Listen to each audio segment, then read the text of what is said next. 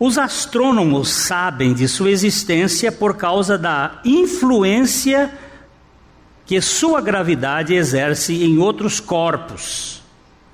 Lembrando que quanto maior é a massa, mais influência gravitacional ele exerce sobre os outros objetos ao redor.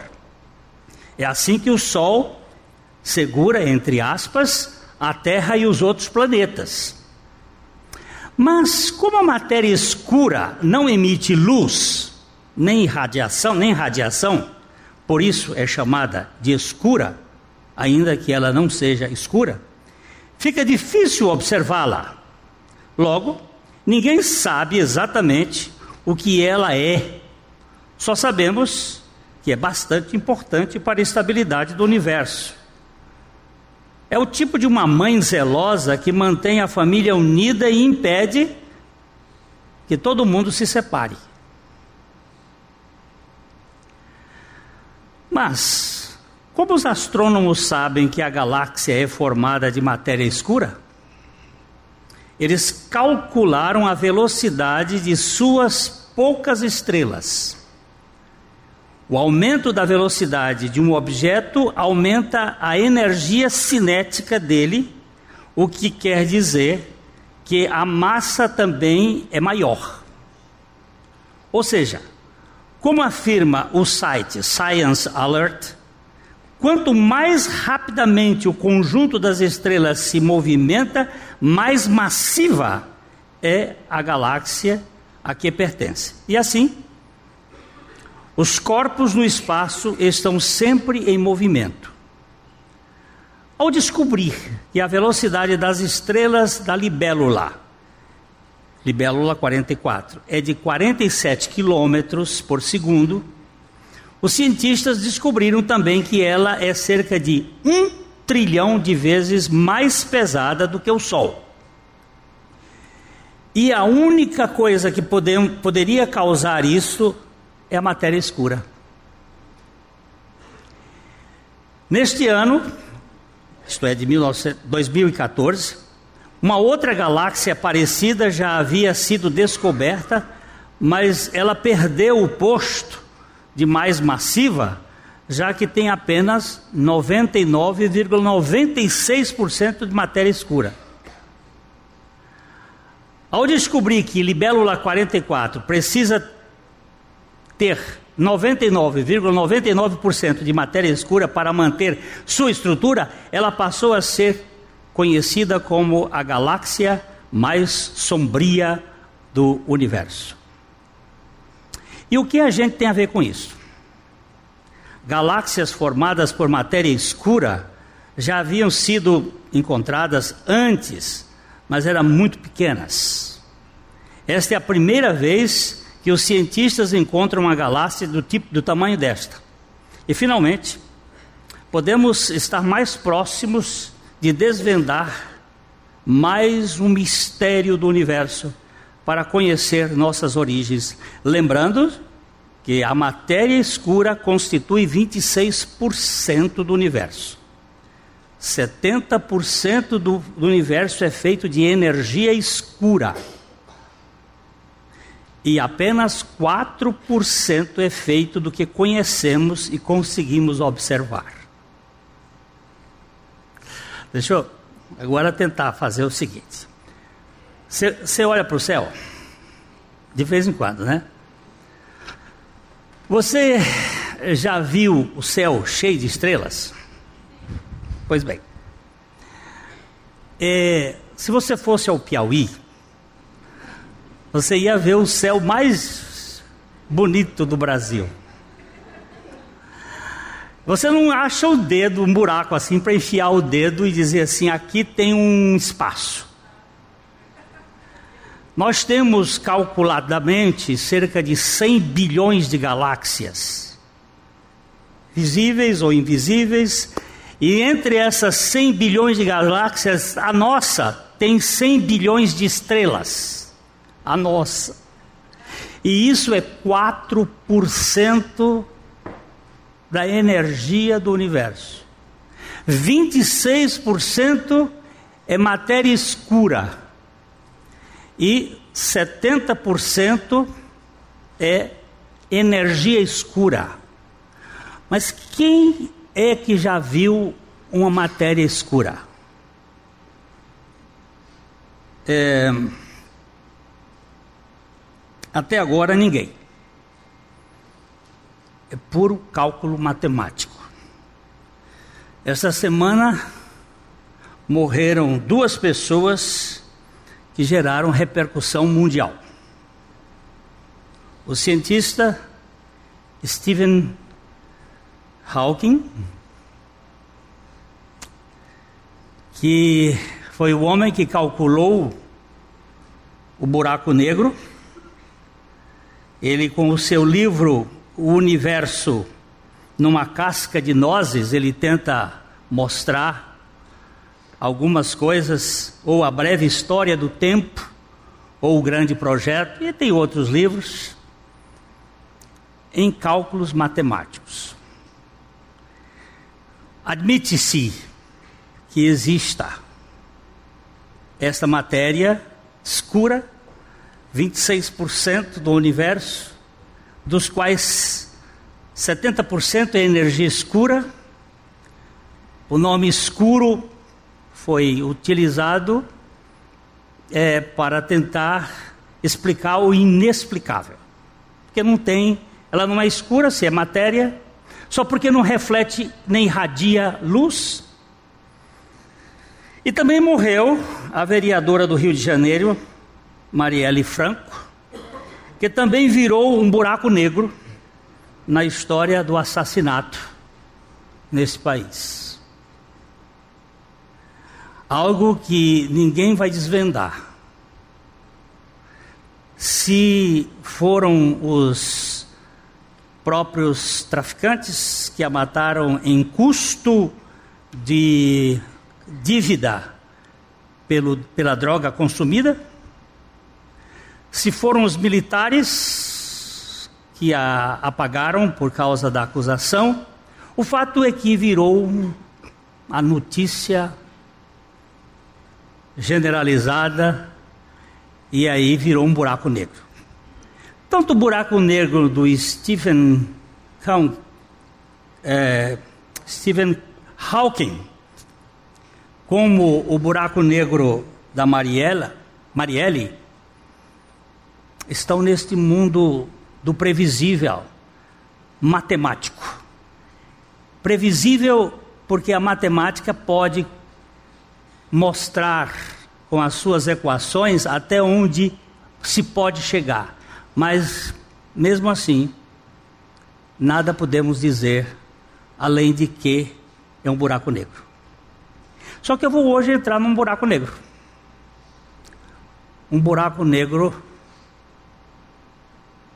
da criação, do Criador. Como explicar que Jesus multiplicou o pão?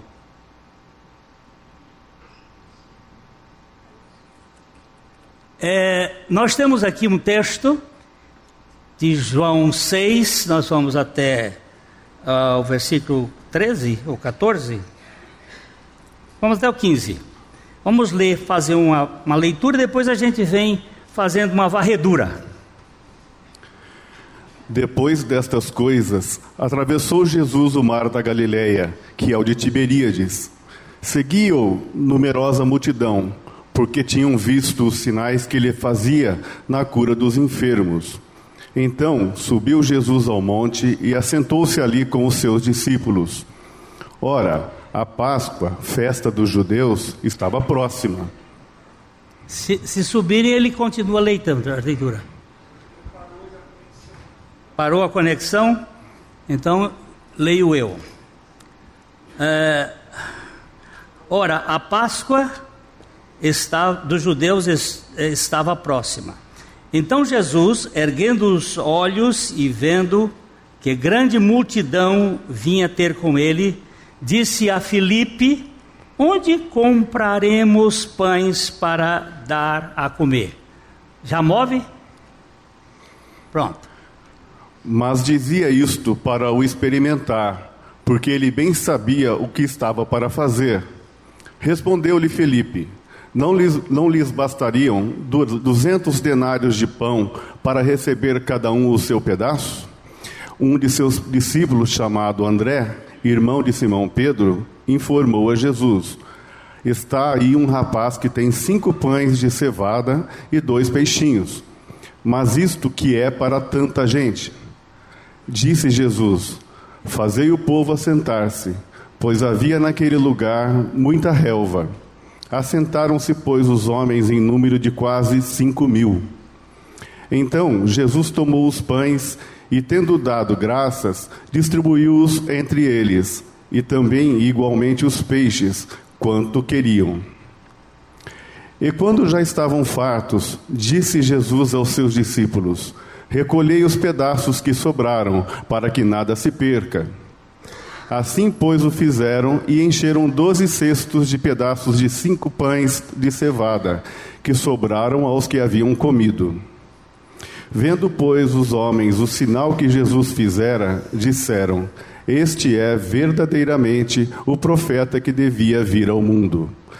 Sabendo, pois, Jesus que estavam para vir com o intuito de arrebatá-lo, para o proclamarem rei, retirou-se novamente, sozinho, para o monte. Vamos agora caminhar um pouquinho. Eu, eu tinha feito aqui uma, umas anotações, mas eu vou ser um pouco mais rápido. É, depois destas coisas, que coisas? O que é depois destas coisas? Capítulo anterior. Jesus curando os, o paralítico do tanque de Betesda.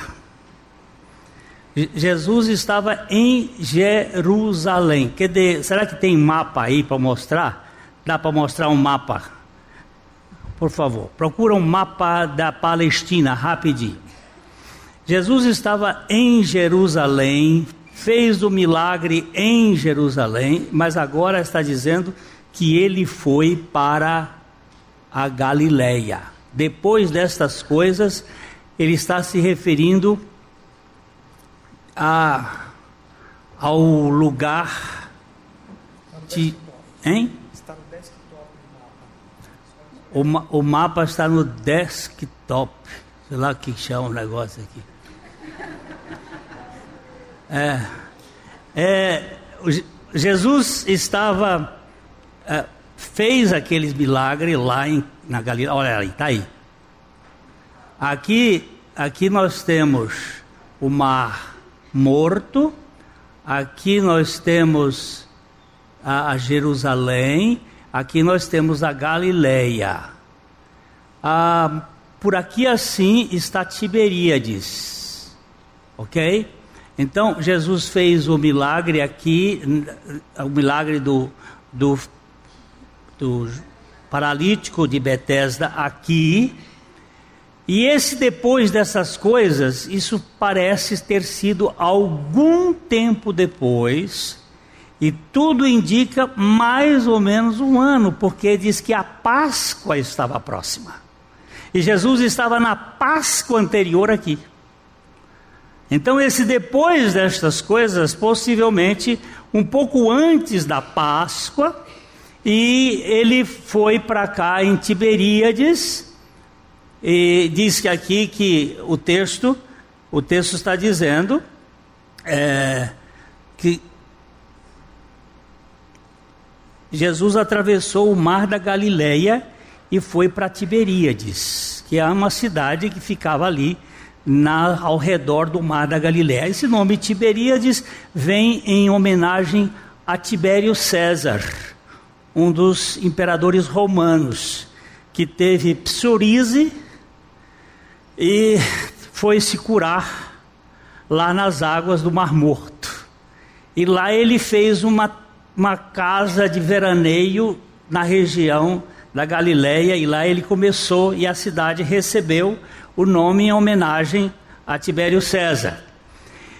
Diz que seguia a Jesus uma grande multidão porque ele tinha feito sinais e havia curado enfermos. Que sempre as pessoas, costumam se impressionar com sinais. O sinal gera uma, uma curiosidade. Nós já vimos aqui anteriormente, lá no capítulo 2, que Jesus não confia em quem crê a partir de sinais, porque sinal não gera fé. Ele pode ser produzido por alguém que tenha fé, mas ele em si não gera fé, porque a fé vem pelo ouvir e ouvir da palavra de Deus. Você que vê sinal, você constata, é uma, apenas uma coisa científica. O sinal está no plano das três dimensões. Ele não produz fé, porque a fé ela é produzida por as coisas que não se veem. Você se lembra qual é o, a definição de fé no livro de Hebreus? A fé é o firme fundamento das coisas que se esperam e a prova dos fatos que não se veem. Se você vir, você não precisa de fé. É por isso que eu estou querendo dizer que quando matematicamente se admite que existe 26% de matéria negra no universo, está se tra trabalhando com aspectos que levam até o campo da fé. Isso porque estão admitindo que a gravidade antecede a matéria. Porque se a matéria surgiu por nada, sem nenhuma causa causadora, nós temos que dizer, e se é a gravidade quem sustenta o universo, nós temos que admitir um aspecto matemático que leva a uma fé muito grande. O Dr. Lennox, John Lennox, que também é professor de matemática na Universidade de Cambridge, na mesma universidade onde o Dr. Stephen Hawking era professor, desconsidera todo o pensamento do Dr. Hawking, mostrando que não pode ser um, tudo isto sem uma causa não causada, sem um motor imóvel, sem uma origem de todas as coisas, sem uma mente pensante que esteja por trás de toda a criação. É impossível a própria criação ter leis que controlem a si própria. Aí, nós temos que entender que sinal nunca vai gerar fé. Se você é dos tais que quer crer a partir do que você vê, lembre-se que Jesus disse a Tomé. Quando Tomé disse: Eu só crerei se eu enfiar o dedo nos buracos. E Jesus apareceu para ele e disse: Pode enfiar. Quando ele, ele olhou para Jesus, disse: Senhor meu e Deus meu. E Jesus faz esta observação pertinentíssima: Porque me vistes, crestes? Felizes, bem-aventurados são os que não viram e creram. Essa turma toda que estava seguindo Jesus, estava seguindo Jesus porque havia visto sinais de cura dos enfermos.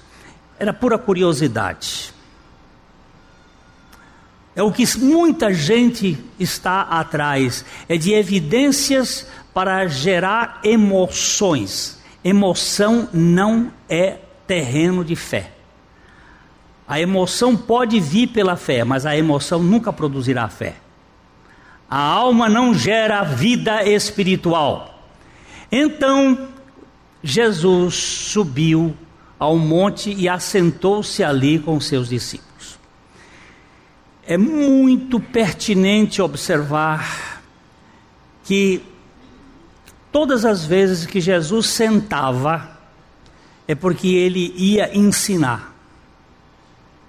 Eu vou dar alguns textos só para você, para você é, não achar que eu estou inventando. Mateus 5, 1 e 2. Vamos sair daqui e vamos voltar para depois. Mateus 5, 1 e 2. Todas as vezes que você encontrar Jesus sentado, aqui na terra, ele está ensinando. Quando ele sentou no céu, ele completou a sua obra.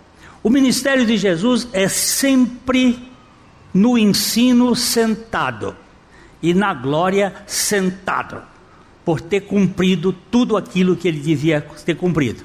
Vendo Vendo Jesus as multidões, subiu ao monte e, como se assentasse, aproximaram-se os seus discípulos e ele passou a ensiná-los, dizendo: Agora, toda vez que você for ler texto, os textos bíblicos, que você encontrar Jesus assentado, você vai descobrir que ele vai ensinar.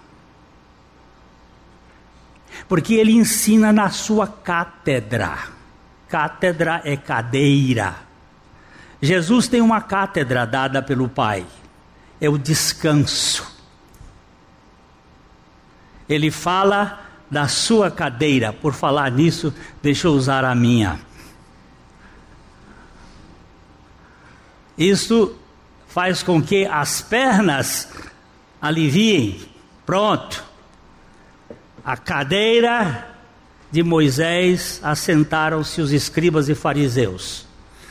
Fazei, pois, tudo quanto eles vos disserem, mas não os imiteis, porque eles dizem, mas não fazem.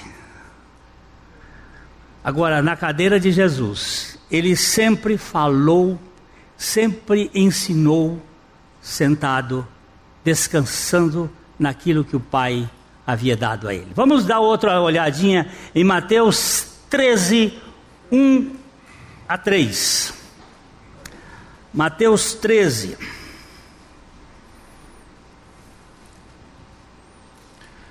Naquele mesmo dia, saindo Jesus de casa, assentou-se à beira-mar, e grandes multidões se reuniram perto dele, de modo que entrou num barco e se assentou, e toda a multidão estava em pé na praia. E de muitas coisas lhes falou por parábolas e dizia: Eis que o semeador saiu a semear. Aí, ele começa a ensinar. Ele não não ensina andando como Aristóteles. O método aristotélico era chamado de peripatético. Peripatético porque ficava andando andando com os alunos. Jesus não, ele ele simplesmente sentava e ensinava. Descansado não precisava provar nada para ninguém. Vou dar mais um outro. Eu tenho aqui sete, sete textos, mas vou dar mais um outro. Hum, vamos dar João 8,2. João 8,2. Tem vários aqui. Eu não colecionei aqui nem a terça metade. Agora vocês entendem a terça metade como é que é. É uma fórmula, é uma fórmula piauiense de falar quando um número você não consegue. A terça metade. Se é metade, como é que é esse número? Um sexto. É aí, vamos lá. De madrugada, voltou novamente para o templo, e todo o povo ia ter com ele, e assentado os ensinava. Pode ir, sem preocupação. Jesus ensinava assentado. E o ministério dele é um ministério que terminou quando ele foi para a cruz, porque na cruz ele não pôde assentar porque pregaram ele. Mas quando ele ressuscitou, ele foi assunto aos céus e assentou-se à destra de Deus, tendo realizado uma eterna salvação. Por isso, o escritor aos Hebreus, no capítulo 8, versos 1 e 2, vai dizer o que é que é essencial. O que, que é a coisa mais essencial da carta aos Hebreus, segundo o escritor aos Hebreus? Veja lá. Ora, o essencial das coisas que temos dito é que possuímos tal, possuímos tal sumo sacerdote que se assentou à destra do trono da majestade nos céus como ministro do santuário e do verdadeiro tabernáculo que o Senhor erigiu, não o homem. Aí ele vai escrever que Jesus é um sacerdote que não fica mais em, que não fica em pé, porque no velho tabernáculo o sacerdote não se assentava. Ele tinha que ficar o tempo todo em pé. Não tinha cadeira dentro do tabernáculo nem do templo. Como Jesus veio para inverter o sistema, ele quebra o valor da, daquilo que era entre eles, que era das pessoas ficarem de pé nos púlpitos. Você vai até ver que uma vez ele estava em Nazaré e, tendo lido o livro do profeta Isaías, ele leu lá no púlpito, depois diz o texto, e tendo assentado, passou a ensiná-los. Ele não, ele não ensinava tentando provar, ele assentava e agora ele completou a obra. A obra dele terminou naquela palavrinha assim: tudo está consumado. E aí o texto seguinte diz assim: e entregou o seu espírito a Deus, ao Pai. Pai, nas tuas mãos entrego o meu espírito. Ali acabou o ministério de Jesus. Jesus não ressuscitou. Jesus foi ressuscitado. Foi o Pai que o ressuscitou. O ministério dele terminou na cruz. Dali para frente, o Pai abriu o sepulcro e, pelo Espírito Santo, o trouxe à vida. E agora, Jesus Cristo, o homem ressuscitado, assentou-se no trono de Deus como aquele que tem uma obra consumada. E o escritor aos Hebreus, depois de ter escrito sete capítulos para trás, diz: Ora, o essencial das coisas que temos dito é que possuímos um tal sumo sacerdote que assentou-se. É um sumo sacerdote que está confiado no que fez, que não tem retoque que não tem remendo, que não tem cálculos para ser feitos. Ele realizou uma tão grande salvação. Eu posso descansar nesta salvação. Não tem hipóteses. Aqui está fundamentado. Vamos voltar agora para. Eu vou parar aqui de citar os textos do assentado, mas depois você vai buscar. Aliás, eu deixei uma tarefa de casa domingo passado. A tarefa de casa: encontrar Jesus nos dez mandamentos. Encontrar ou não? Primeiro, ninguém nem examinou. Viu?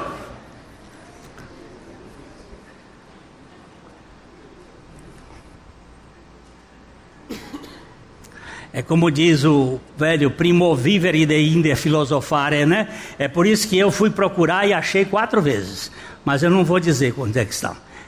Quatro vezes ele aparece no Dez Mandamentos. Agora você vai caçar. Porque se você lê a Bíblia e não encontra Jesus, você não está lendo Bíblia. Você está lendo livro histórico.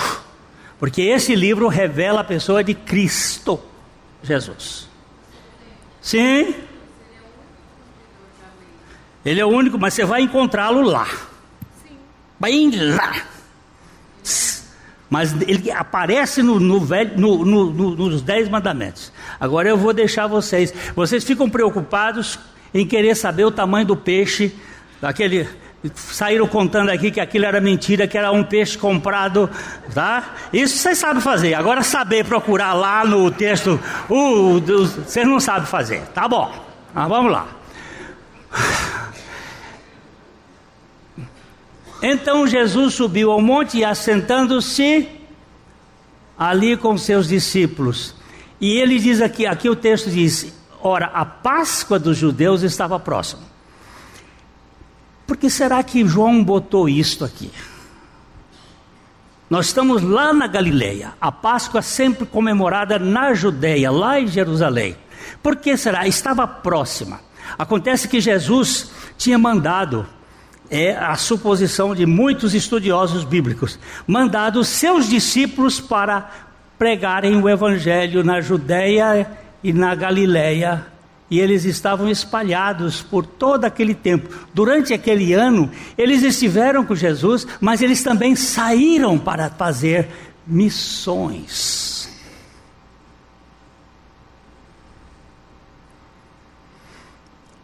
Antes da festa da Galileia, um mês antes, as autoridades começavam a consertar as pontes.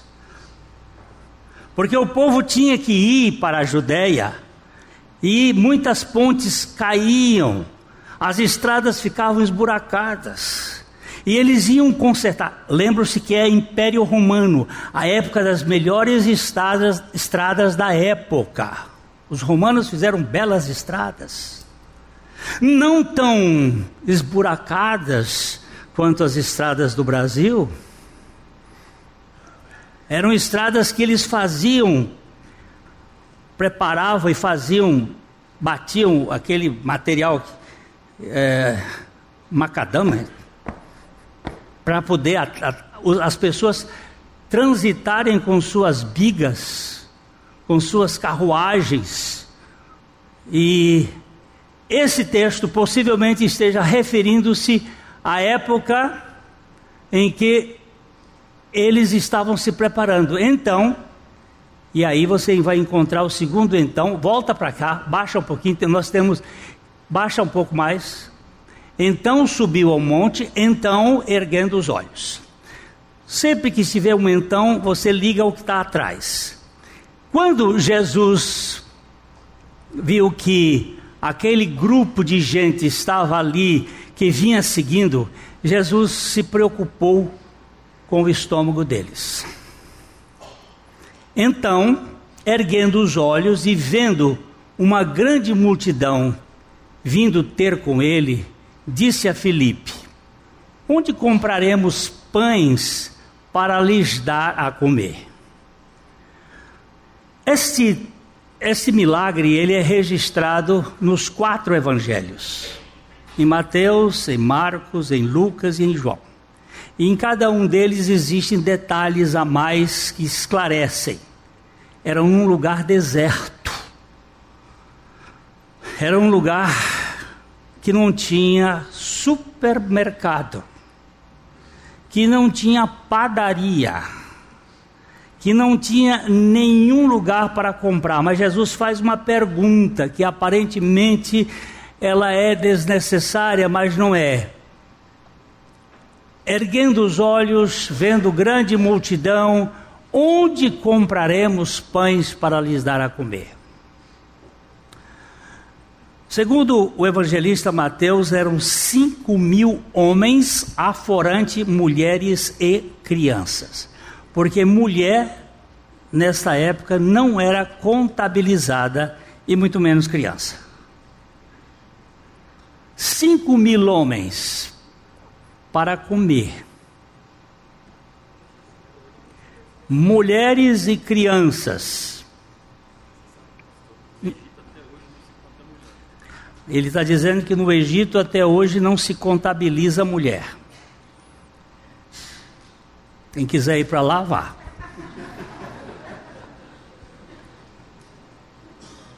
Mas ele dizia isto para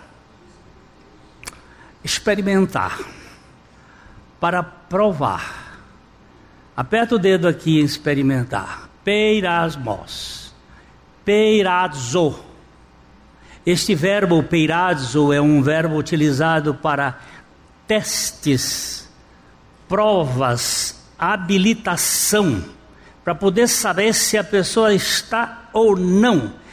Esta é a segunda época da Páscoa de Jesus.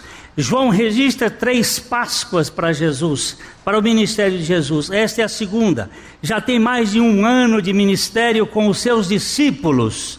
E ele estava querendo testar os seus discípulos, se eles criam ou não criam nele, ou se era uma turma que está mais preocupada com a evidência do que com o poder de Deus. O Deus que criou 4% do universo que você conhece 26% da matéria negra que você não sabe o que é, 70% da, da energia negra que você não sabe o que é, eu ainda entendo que Deus está no controle do universo.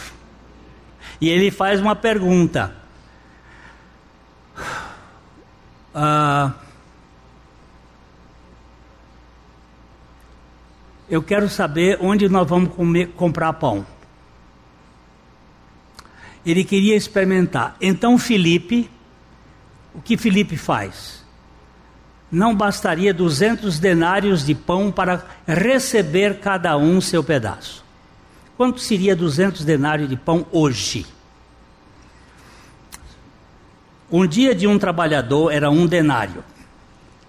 Um expositor bíblico americano calculou um dia de um trabalhador americano como entre 100 a 120 dólares. Vamos botar por 100 dólares. 100 dólares daria 200 vezes 100, 20 mil dólares. A 3,28 dá 65.600 reais. Não daria para dar um pedaço. Quanto é que custa um, um, um, um pão francês? É, não é por quilo. Quanto? quanto 50 centavos o quilo. Não, o quilo é. Um real. Mas tá caro no Brasil o negócio, hein? Tá caro o negócio. Eu não sei isso porque eu não como pão. Faz anos que eu não como pão, porque o meu médico mandou eu não comer pão. Só peixe. Ah, só peixe. Pão não. Pão, ainda mais essa, essa farinha de trigo modificada, porque a farinha de trigo antes do, de 1945 tinha 14 cromossomos, hoje ela tem 42. Quanto? 70 um pão francês. Quem é que faz a conta aí? Quantos pães franceses daria para comprar? 65.600 reais. Quantos pães franceses daria para comprar?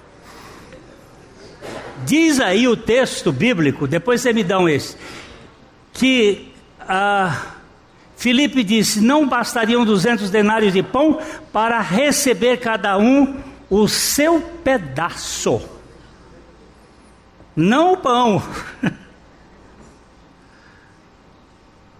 Mas Jesus estava tirando os olhos da matéria para, para que nós olhássemos que o reino de Deus não trabalha com fole de matéria, ele trabalha com o poder.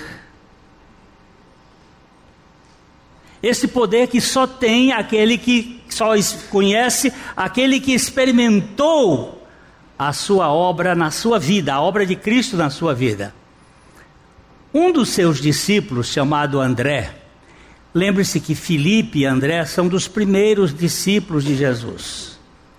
É a turma do começo, que tinha mais tempo. É aquilo que a Bíblia até usa muito assim, que você não deve chamar para liderança o neófito, mas aquele que tem mais experiência Filipe e André. André é irmão de Pedro. André era um bisbilhoteiro. Informou a Jesus que havia um rapazinho ali com cinco pães e dois peixinhos. Ele ficou examinando a, a, a mochila do menino. Ele estava ali preocupado, e aí ele descobriu que havia cinco pães e dois peixinhos. Mas ele também faz uma pergunta: o que é isto? para tanta gente?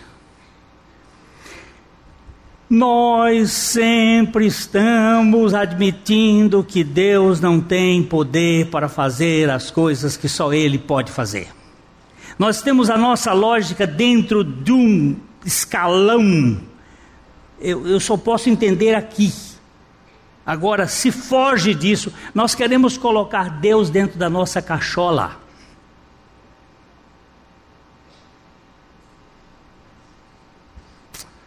É a mesma questão de, de Moisés diante do mar vermelho. Ele tinha uma multidão, 600 mil homens de 18 anos para cima, mais mulheres e crianças. Segundo o general MacArthur, que foi um estrategista de guerra americano, ele fez um cálculo que deveria ter ali entre 2 a 2 bilhões e meio de pessoas, mulheres, crianças e homens. E chegaram na frente do mar, mar da, vermelho, o mar vermelho, e aí tinha que passar. Como passar? O mar está cheio e o faraó está atrás, e aí Moisés olha para trás e ele, Deus diz: Por que clamas a mim? Diga ao povo de Israel que marche, mas marche para onde? Para trás tem um, um exército, para frente tem um mar, marche para onde? Que, é que tem nas mãos? Um, um cajado, bate na água. Agora, quanto essa água abriu? Um corredor assim para passar dois milhões e meio de pessoas? Vou botar dois milhões e meio de pessoas? Quanto tempo levaria para no, no filme uh, Os Dez Mandamentos, foi feito com gelatina, aquilo é, é, foi feito numa banheira, é uma, uma aberturinha assim, passando o povo, muito bem, você acha que abriu quantos? Segundo o general, foram cinco quilômetros que abriu. Cinco quilômetros mais daqui da, da minha casa. Abriu-se o mar. Porque para Deus, que criou esse universo, que tem 4% de estrelas que ele chama pelo nome, uma a uma, são 100 bilhões de galáxias, são 100 bilhões de, estre de, estrelas só na nossa galáxia. Ele chama uma a uma pelo nome e pesa na balança e, e elas são como areia. Você, você não está entendendo? Quem é esse Deus? É por isso que o, o Hawking não entende, e nem ninguém entende. Tem que ter fé para crer nessa grandeza de Deus. Não dá para entender. Como é que um minúsculo ser humano quer dar as cartas para Deus? Seja ele o cientista ou a vereadora que quer mudar o sistema do mundo.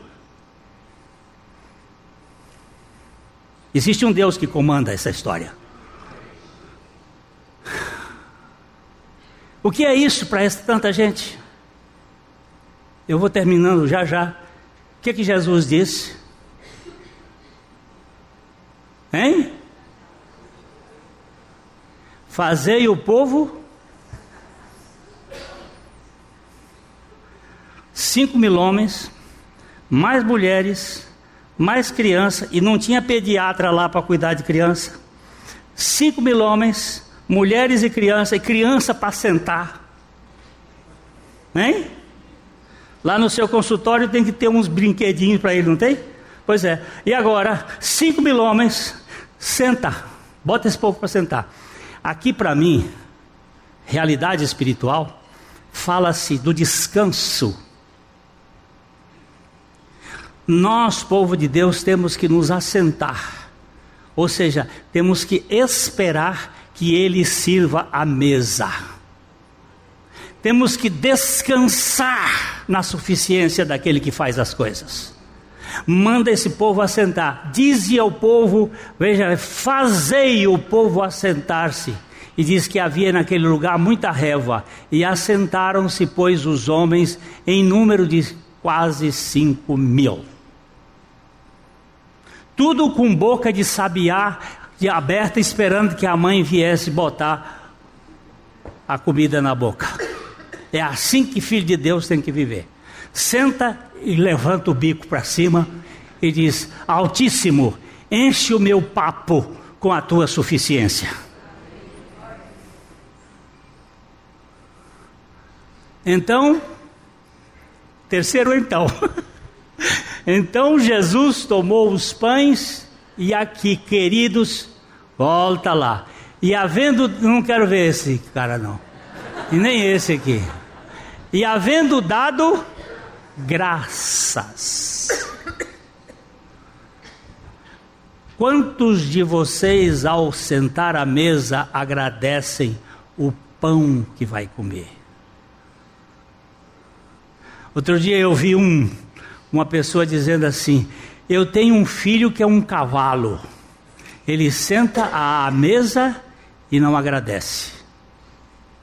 Cavalo come sem agradecer. Eu disse: é verdade, é cavalo. É pior do que animal, não é? Gente que não sabe levantar a cabeça. Então Jesus tomou os pães. Quantos eram? Por que cinco, não seis? Por que cinco e não quatro? Porque cinco é o número da graça. E o Senhor os partiu. Ó, tendo dado graça, distribuiu-os entre eles. E também igualmente os peixes. Quantos queriam? Eu, que eu gosto da, da mesa do meu Senhor é que tem fartura. Não falta. Farta. Você quer ver eu, eu ficar preocupado? É quando faz uma, um almoço lá em casa, uma janta, que eu passo na cozinha e olho para a panela. Eu conto o número das pessoas e aí começo a me preocupar: será que vai dar para todo mundo? Porque eu não, não, não sou acostumado com mesa pobre, não. Tem que ser mesa de Jesus.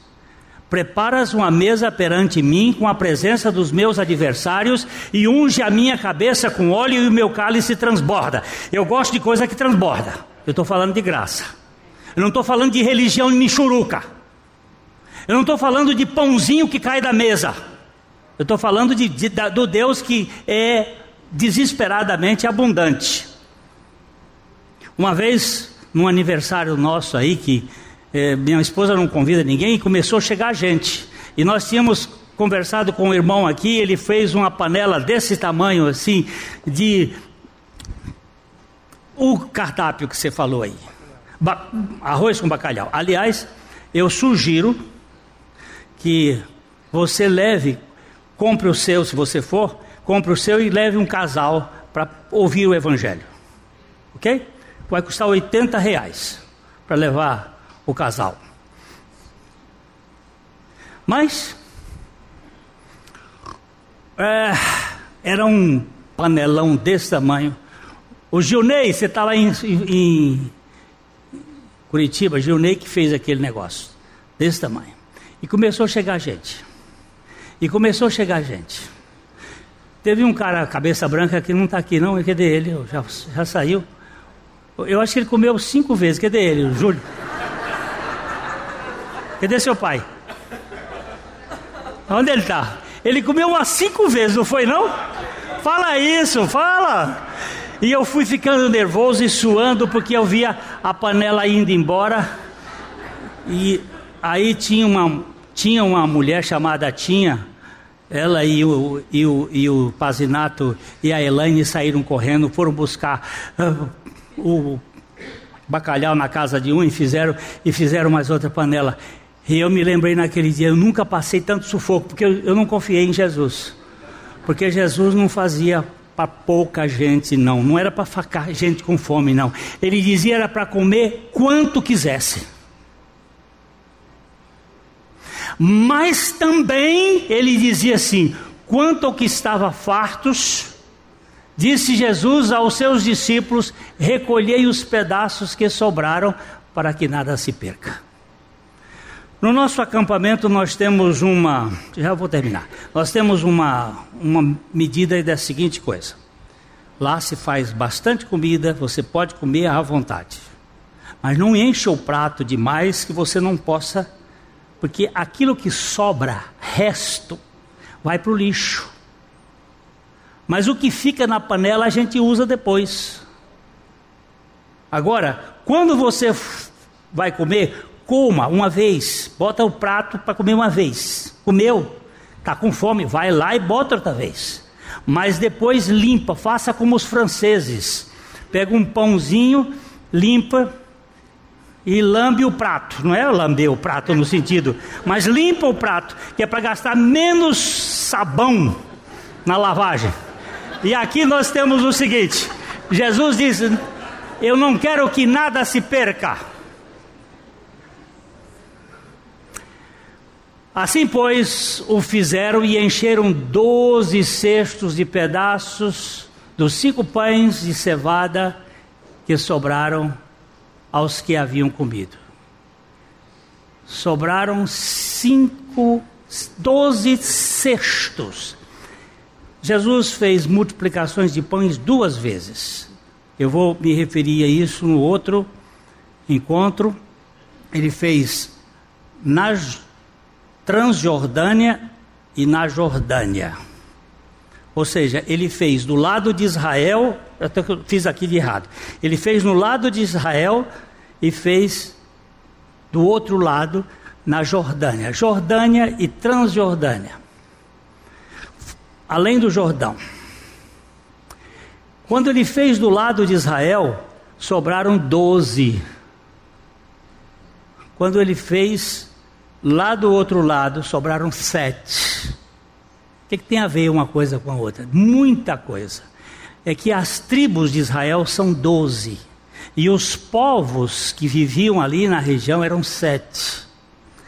Para as nações, que eram sete nações, um sexto para cada nação.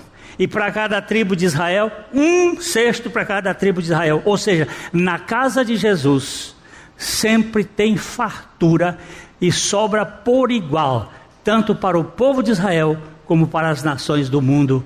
Ele está pronto para dar o seu evangelho de graça, para satisfazer a fome de significado que todos nós temos. Eu vou parar aqui, mas tem mais para a gente andar. O Evangelho de Jesus Cristo é o pão. Você vai ver porque que isso causou uma celeuma, gerou uma grande briga. Os judeus quiseram primeiro fazer de Jesus rei, e ele fugiu. E depois eles quiseram apedrejá-lo, porque ele disse: vocês não precisam comer esse pãozinho que acaba, vocês precisam comer o pão que desceu do céu.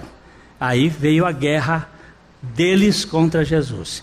Nós vamos trabalhar ainda esse texto que é a necessidade que você tem de comer. Você precisa comer, mas comer Cristo. Nada que não seja Cristo satisfaz. Muitas pessoas estão buscando essas religiosidades humanas e elas não vão satisfazer a nossa fome. Mas aquele que come Cristo vai ter fartura e vai ter o pão suficiente para a sua vida. Eu falo mais uma vez: a, a morte de Jesus e a sua ressurreição falam do Evangelho todo ele morreu porque eu precisava morrer. Ele ressuscitou porque eu preciso da vida dele para viver na dependência dele. O resto é religiosidade que as pessoas fazem para controlar as outras. E que Deus nos dê a graça de conhecer a suficiência do Senhor. A Livraria PIB Londrina procura selecionar cuidadosamente seus títulos e autores a fim de oferecer um conteúdo alinhado com o Evangelho de Jesus Cristo. Bíblias, livros de teologia, devocionais, literatura infantil, biografias, comentários bíblicos e muito mais. Dispomos também de um acervo de CDs e DVDs das mais de 5 mil mensagens ministradas na primeira Igreja Batista em Londrina. Visite a Livraria PIB Londrina e conheça ainda mais.